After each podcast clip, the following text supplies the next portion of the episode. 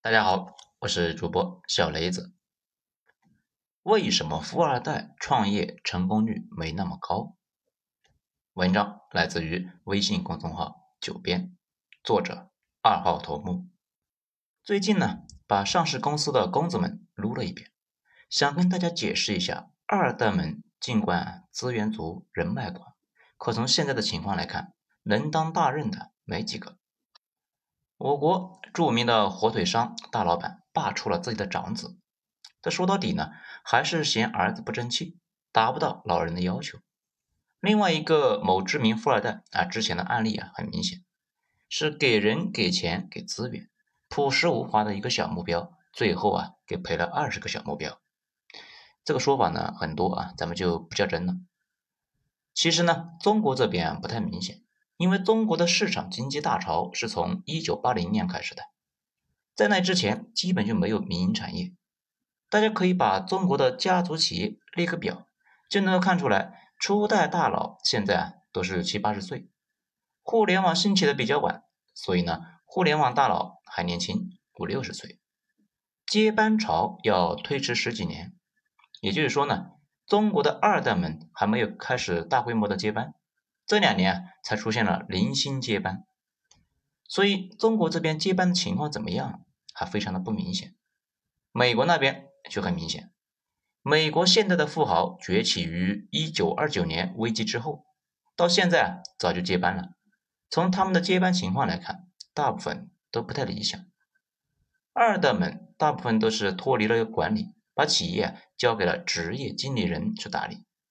富豪家族去当实力阶层了，大家今后呢可以留意一下，美国那边的公司基本都是以创始人命名的啊，类似于摩根大通啊、高盛、美林以及倒闭的雷曼兄弟。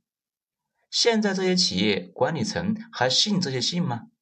当然不信了，基本都是职业经理人，甚至呢董事会里的主要股东也不信这些信。既然二代们接班都不顺利，那谁来填充他们的空位呢？寒门子弟？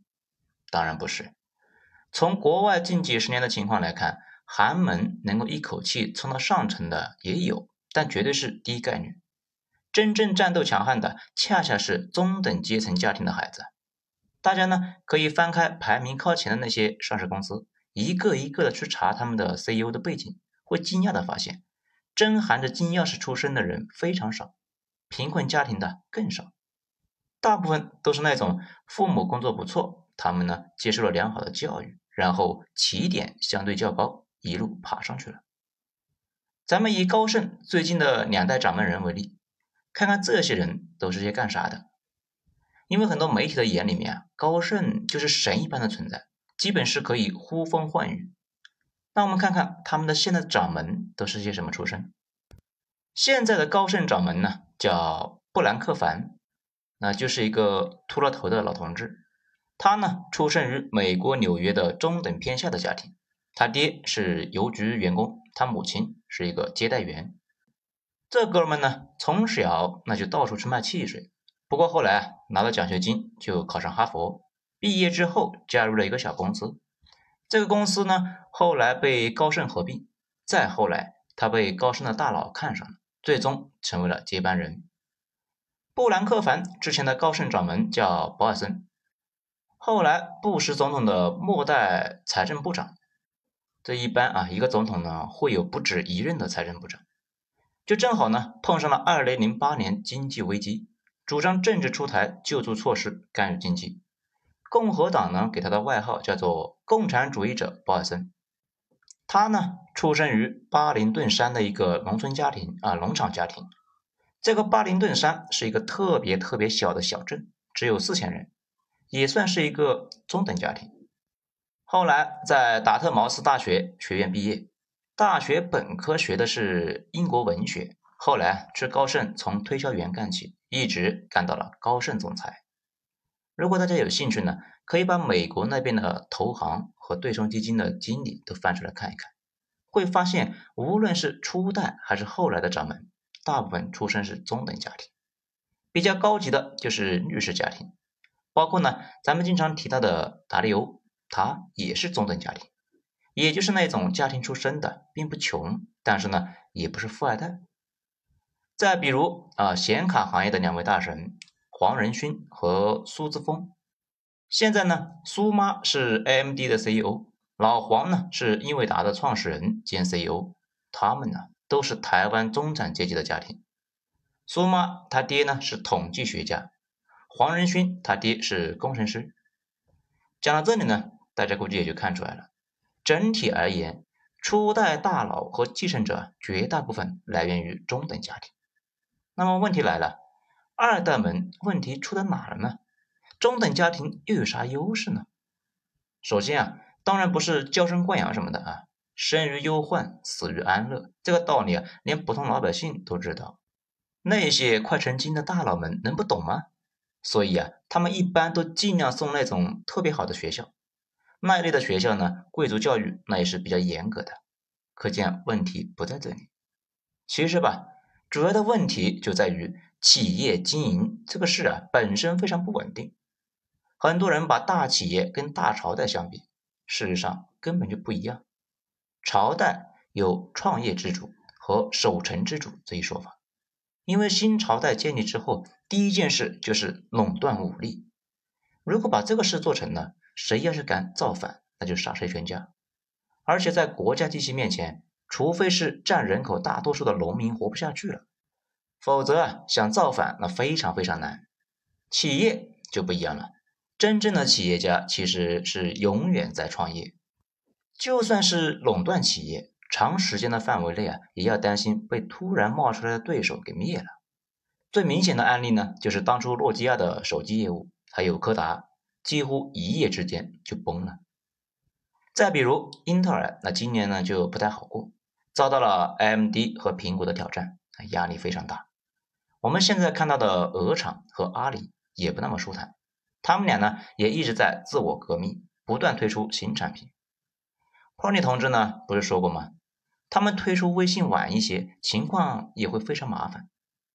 度娘这些年呢一直没有推出新产品，现在一副倒霉样。要知道，他可是绝对的垄断型的企业。讲到这里呢，大家就明白了。企业家继承人最难的地方就在于二代不是创业者，而只有创业者才能够带着公司继续往前走。理解了这个道理呢，就能够理解老王当初给了小王五个亿出去创业。老王自己是很清楚的，将来想接班，接班人就得是一个成功的创业者，所以呢就要给钱给他，让他练手。那为什么小黄黄的那么彻底呢？其实呢，这个事理解了，也就解开了我们今天的话题。从小王身上就能够看出来，为啥二代创业特别难。首先要说一件事啊，创业这个事本身那就是九死一生，屌丝创业那更是地狱级的一个难度啊。二代们相对来说呢，容错率成本低啊，容易得多，但这也只是提高了一定的概率，没有办法彻底改变游戏的规则。只是呢，把成功率从千分之一拉高到了百分之一，这看着好像是上升了一个数量级，但是啊，依旧非常低。一个真正的创业者肯定是走在一条周围人都不太认可的道路，这也很简单嘛。周围人都认可了，那这玩意红利期肯定过了，就跟开饭店差不多。但是呢，作为创业者，最基本的能力就是在于别人的质疑中前行。如果每个人都支持你、懂你，那你得多肤浅呢？你干的事情又得是多么的简单明了，才会让大家都看好呢？不过啊，别人的质疑往往那也不是没道理，他们提到的困难呢，往往也都存在，只是绝大部分人只能够是看到困难，却看不到前景。创业者需要在更高的维度来看待这些问题，并且积极主动规避别人提出来的那些坑。二代们最大的问题就是周围都是马屁精啊，没一个说真话的，就往死里吹。时间长了，这真觉得自己的智力比较优越，该避的坑一个都避不开。这一点呢，无关智商，这就是人性。人都想听点顺耳的话嘛。对于普通人来说，没人惯着你，听点刺耳的话呢，反而是帮了你。此外，绝大部分的商业模式都是平民模式。也就是说呢，你的产品是要卖给普通人的，如果你不了解普通人需要啥，最后生产出来的东西也就卖不出去，都砸在手里边，自娱自乐。富二代们往往缺乏的就是基层视角，理解不了基层人民到底需要啥。比如小王呢，曾经质疑过充电宝租用模式，这个呢，咱们也能够理解他为什么会质疑。事实上，开车的人都能够理解，上车就可以充电嘛。但是中国的现状是，大部分年轻人没有车，有车也没法开着去逛街，他们就需要这玩意。可见市场需求这个事呢，不是你觉得，你觉得什么样一文不值，你需要去捕捉大家到底需要啥。这个时候啊，需要深入生活去观察痛点。最后一种商业模式呢，能不能够玩起来？最关键是要打一个收益减成本差，这就要求创业者疯狂的压低成本，想尽一切办法的压低成本。二代们普遍以为啊，只要砸钱那就行。问题是砸钱出来的模式有个大问题，就是不可持续。如果迟迟实现不了自循环，一座山砸进去啊，很快也会没了。而且呢，摊子越大，消耗越快，可能前期五年消耗一个亿。到后来，一个月消耗一个亿，最后呢，一个月消耗五亿，这种崩溃都是加速度的崩溃的。那为什么中等家庭的孩子在这方面又存在优势呢？首先是数量比二代们要大得多。数量这个事啊，很多时候对局面的影响非常大。数量足够大的情况之下，再给予点机会，那啥都能冒出来。基层人民数量更大，但是啊，机会又少得多。这一点呢，大家估计都有感觉。一块学习的料子，待在非洲，那可能就是废了；待在北上广深这一线城市啊，如果父母条件不错，还有学区房，可能就能够冲九八五。如果到了美国啊，可能直接上常春藤了。比如咱们刚才提到的苏妈和老黄，他俩呢，当然啊都是天才，但是如果出生在偏远的山区，那就完蛋了。恰好啊，出生在台湾的中产阶级家庭，可以呢上好的学校，进大公司，这一路开挂，最后啊成了华人之光。此外，中等家庭的子弟呢，跟上层的相比啊，更加烟火气，更加懂得这个社会；跟下层相比啊，又拥有较多的一个资源去接受教育，父母也能够接受过一定的教育，有一定的社会地位，懂得也多。一些路呢，父母可以帮他们走。一部分的经验可以直接传授，就不用重新爬轮子了。他们就可以在父母的基础之上再往上爬。他们凭借这个优势呢，就不断的向上冲击。讲到这里呢，大家应该就看出来了，社会慢慢的会进入一种状态，就跟沥青似的，越来越稠，流动性慢慢的变差。不过，并不是代表着没有流动性。从欧美那些稳定的社会来看，流动依旧有。不过确实非常慢，从草根到上层的神话越来越少，一步升天主要是靠特殊技能啊，比如当歌星或者当体育明星，再或者其他方面呢有极高的天赋，反正呢就是靠变异。